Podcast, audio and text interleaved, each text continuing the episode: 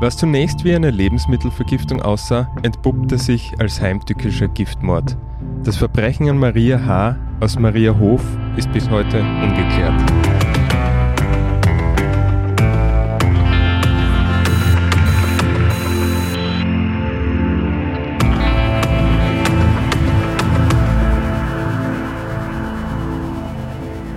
Herzlich willkommen bei Delikt, dem Kriminalpodcast der kleinen Zeitung mit Fällen aus der Steiermark und aus Kärnten. Mein Name ist David Knees und hier in unserem Studio hat heute wieder Hans Breitecker Platz genommen. Grüß dich. Servus. Der Fall, über den wir heute sprechen, hat sich im September 1961 zugetragen, also vor über sechs Jahrzehnten. Wie bist du eigentlich darauf gestoßen? Ich habe im Zuge meiner Tätigkeit als Kriminalreporter natürlich auch immer wieder versucht, uh, ungeklärte Kriminalfälle zu recherchieren. Und ich, hab, ich kann mich noch erinnern, in meiner Anfangszeit, die erste Information habe ich gekriegt aus der Kriminalaußenstelle Leoben. Damals hat es die Gendarmerie-Kriminalaußenstelle in Leoben noch gegeben. Und da hat mir der Dienststellenleiter immer wieder erzählt von diesem Giftmord. Also habe ich ihn abgespeichert in meinem Kopf. Und wie ich dann äh, mein Buch äh, Cold Case äh, Steiermark, ungeklärte Kriminalfälle in der Steiermark geschrieben habe, habe ich natürlich auch diese Geschichte recherchiert und abgedruckt. Ja, und davon wirst du uns heute erzählen.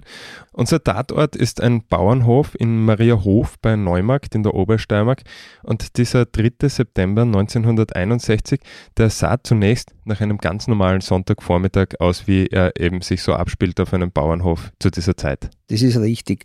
Äh, die Bäuerin hat das Essen zubereitet. Das war eine Leberknödelsuppe und Schafschnitzel und um Punkt 12 Uhr ist wie immer Mittag gegessen worden. Die Bäuerin und ihre außerehelichen Söhne, der Werner und der Ewald, haben von der Suppe gegessen, äh, der Bauer und die beiden Töchter nicht. Und das wird wichtig in weiterer Folge, weil jenen, die davon gegessen haben, äh, geht es danach gleich schlecht. Denen ist zusehends schlecht gegangen dann, denn äh, der Werner hat sich gleich wieder erholt. Der hat am wenigsten gegessen von der Suppe. Aber der Ewald und die Maria, seine Mutter Maria, die mussten am Nachmittag, am Sonntagnachmittag zum örtlichen Arzt. Mhm. Der hat ihnen eine Spritze gegeben. Sie sind dann nach Hause. Der Gesundheitszustand hat sich aber dann so sehr verschlechtert, dass sie am nächsten Tag, das war der Montag, äh, in das Krankenhaus Friesach eingeliefert wurden. Und dort hat man eine akute Lebensmittelvergiftung diagnostiziert, ähm, wobei jetzt für die Bäuerin, für die Maria H., jede Hilfe zu spät kam. Sie ist dann dort unter qualvollen Schmerzen verstorben und der Sohn Ewald hat überlebt. Äh, der lebt heute noch, ist über 80 Jahre alt, spricht aber nicht mehr über dieses Ereignis. Äh, dann ist die, der Fall weitergegangen. Der Distriktsarzt, ein gewisser Raimund Auer aus Neumarkt, der war sehr aufmerksam und hat gemeint, nein, eine Lebensmittelvergiftung kann es nicht sein. An einer Lebensmittelvergiftung stirbt man nicht so schnell und hat seine Bedenken bereits einen Tag nach dem Tod der Bäuerin dem Gendarmerieposten Teufenbach mitgeteilt. Die Gendarmen haben sofort die Ermittlungen aufgenommen, haben das Haus durchsucht und haben äh, buchstäblich in letzter Minute auf dem Anwesen im Riebisselgarten einen von den vier weggeworfenen Leberknödel sicherstellen können. Das war ein wichtiges Beweisstück. Das hat der Grazer Gerichtsmediziner, der Professor Maresch, dann äh, untersucht und begutachtet und ist zu dem Schluss gekommen, dass die Leberknödel mit Arsen vergiftet waren. Das ist jetzt ein sehr spannendes Detail, nämlich eben, dass dieser Arzt die Zweifel daran gehegt hat, dass es sich bei dieser Todesursache um eine normale Lebensmittelvergiftung handeln haben konnte. Man muss ja dazu sagen oder vielleicht noch einmal erwähnen, am Sonntag haben sie von dieser Suppe gegessen und am Montag war sie tot.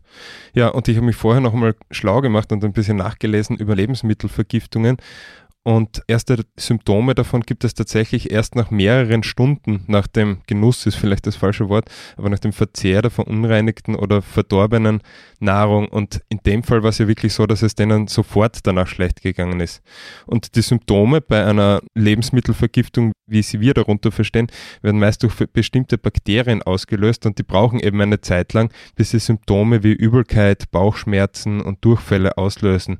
Und der Vollständigkeit halber muss man vielleicht vielleicht noch dazu sagen, dass auch eine Lebensmittelvergiftung, die nicht durch Bakterien, sondern durch andere Erreger wie zum Beispiel Arsen, was in diesem Fall noch wichtig wird, ausgelöst wird, mit dem die Nahrungsmittel kontaminiert sind, auch als Lebensmittelvergiftung bezeichnet wird. Aber wir sagen jetzt Lebensmittelvergiftung zu dem, was wir darunter verstehen, nämlich was Verdorbenen oder was die Ärzte zunächst auch darunter verstanden haben. Aber eben dieser Raimund Auer dachte schon an eine Vergiftung und wie du bereits gesagt hast, er hat das dem Gendarmerieposten gemeldet und die konnten einen dieser Leberknödel, die in dieser Suppe waren, sicherstellen und nach Graz schicken. Richtig, da, wie, wie schon erwähnt, der Professor Wolfgang Marisch hat den Leberknödel untersucht, hat dann festgestellt, dass er mit Arsen im Volksmund Hittrach vergiftet wurde.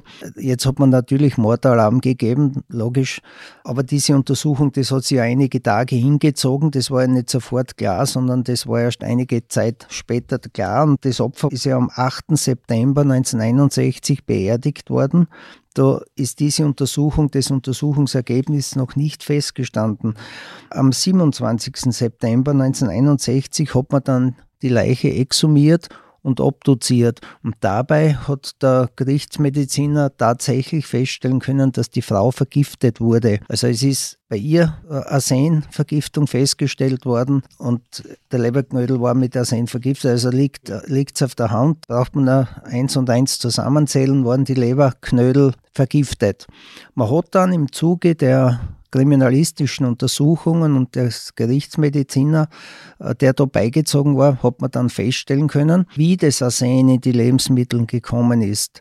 Die Bäuerin hat zwei Tage bevor sie die Leberknödel zubereitet hat, in der Tiefkühlanlage in Neumarkt Schweineleber abgeholt. Die war dort eingefroren. Das war in der Zeit so.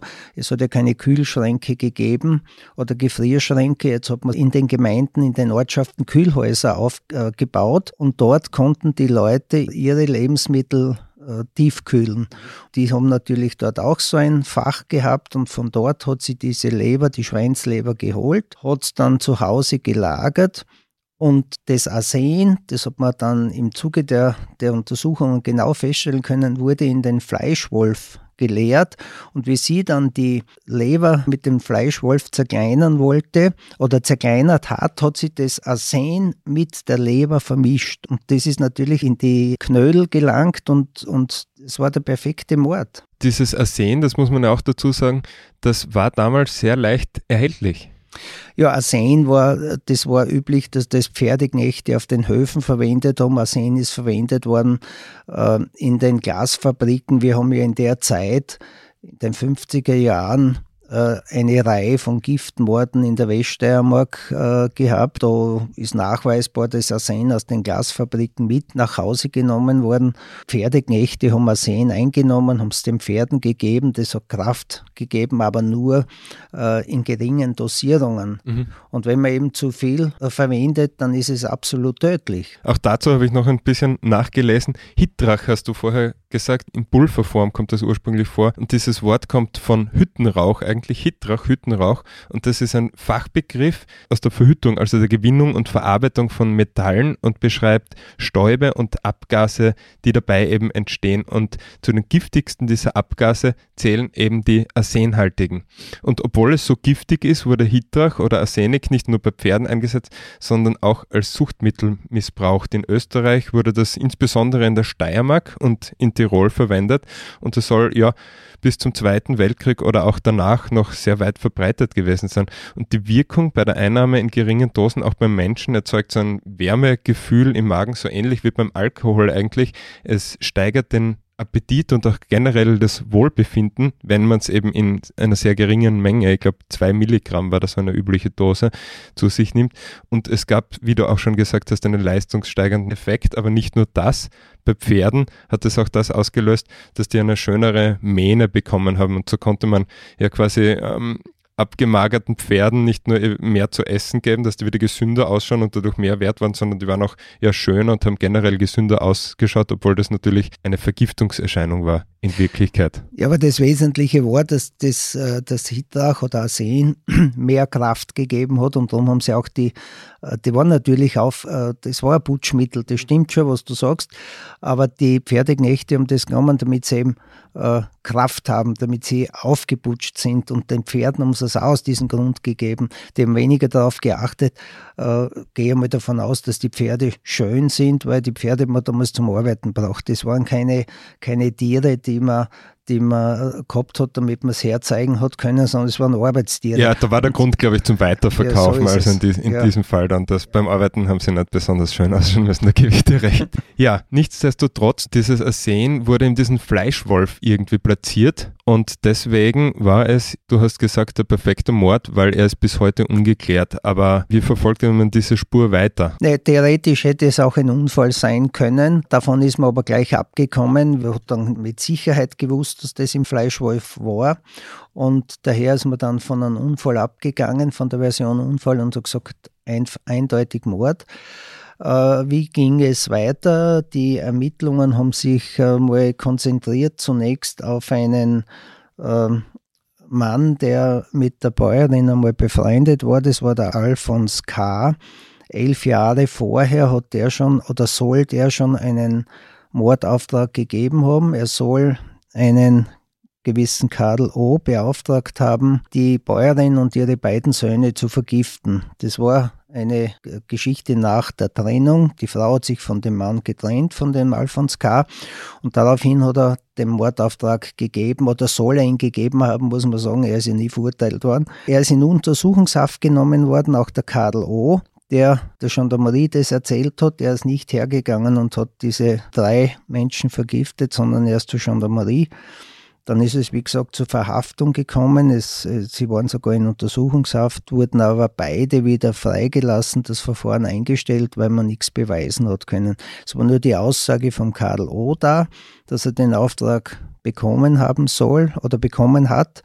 Und der Alfons K. hat bestritten und somit konnte man das nicht nachweisen. So, dann ist weitergegangen, dann haben sie die Ermittlungen äh, gegen den engeren Umkreis der Familie gerichtet. Es war eine Magd am Hof, die geistig behindert war und ihr Sohn, die waren Hauptverdächtige. Es haben sie die Ermittlungen auch gegen ihren Ehemann gerichtet. Es hat Ermittlungen gegen einen Nachbarsburschen gegeben. Er und sein Bruder wurden sogar wegen möglicher Absprachen in Verwahrung genommen, mussten auch wieder freigelassen werden. Ja, und dann, wie gesagt, hat man sich auf das engere Umfeld der Bäuerin konzentriert. Das waren die, war die Magd, das war ihr Sohn, aber auch ihr Ehemann war nicht ausgeschlossen. Es steht im, im Akt, dass es ein Motiv gegeben hätte. Nur konnte man nie etwas beweisen und äh, somit ist man nicht weitergekommen. In dem Abschlussbericht der Gendarmerie an die Staatsanwaltschaft Leoben, datiert mit 21. November 1961, heißt es, dass die Verdachtsmomente gegen all diese Personen durch die Ermittlungen nicht ausgeschlossen werden können. Man hat aber auch keine Beweise dass sie tatsächlich mit dem Mord etwas zu tun haben. Es ist auch noch vermerkt, dass die Maria B., also diese Magd, die man da in Verdacht gehabt hat, äh, aufgrund ihres Geisteszustandes nie befragt werden hat können. Also die konnte nie einvernommen werden, weil sie Geist, von ihrem Geisteszustand her nicht in der Lage gewesen wäre. Ich habe dann 46 Jahre nach diesem Giftmord, äh, wie ich für mein Buch äh, Cold Case recherchiert habe, mit einem Kriminalbeamten der Außenstelle Leoben gesprochen und der hat mir wörtlich gesagt, ich zitiere, da war eine Verdächtige, diese Frau auf dem Hof, Punkt. Aber uns fehlte der Beweis, wir konnten das Verbrechen nie aufklären. Zitat Ende. Also die, die Hauptverdächtige war diese Frau. Diese geistig behinderte Frau nicht in der Lage befragt werden zu können, aber schon in der Lage, diesen Mord zu verüben? Das weiß ich nicht. Vielleicht war ihr Sohn da involviert. Ist man davon ausgegangen, dass sie Probleme gehabt hat mit der Familie und dass ihr Sohn äh, dann eben sich rächen wollte und seiner Mutter helfen wollte oder irgendeinen Vorfall rächen wollte. Ich weiß ja nicht, wie gut es oder wie schlecht es dieser Frau auf dem Hof als Magd gegangen ist. Mhm. Wir wissen ja aus der Geschichte, dass diese Knechte und Mägde nicht unbedingt immer sehr fein behandelt wurden. Mhm. Ja, das stimmt.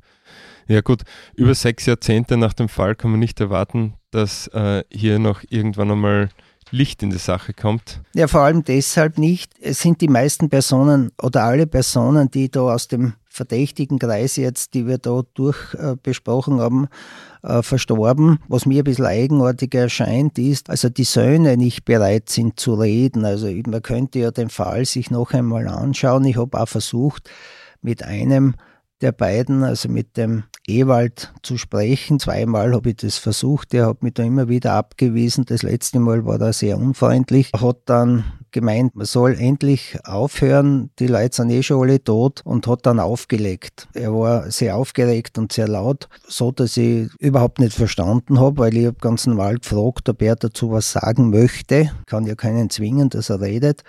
Er hat kategorisch verneint, ist mir ziemlich grob gekommen und hat dann aufgelegt. Und kurz darauf hat sich dann noch eine Frau gemeldet, die hat dann Dinge behauptet, die absolut nicht stimmen und hat die Brüder verteidigt, hat gemeint, wir haben überhaupt keinen Grund, dass man sich die Sache noch einmal anschaut.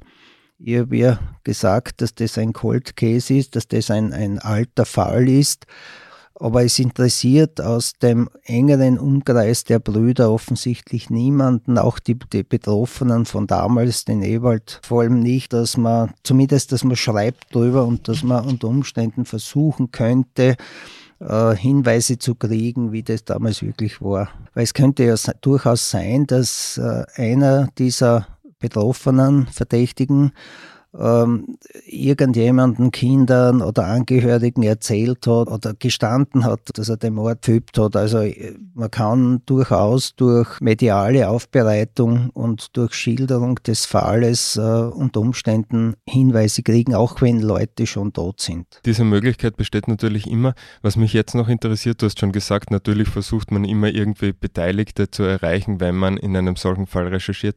Aber äh, wenn der jetzt so lang, eben über sechs Jahrzehnte, Jahrzehnte her ist, oder wie du damals recherchiert hast, war nicht, nicht so lange, aber trotzdem sehr lange her. Wie gehst du da vor?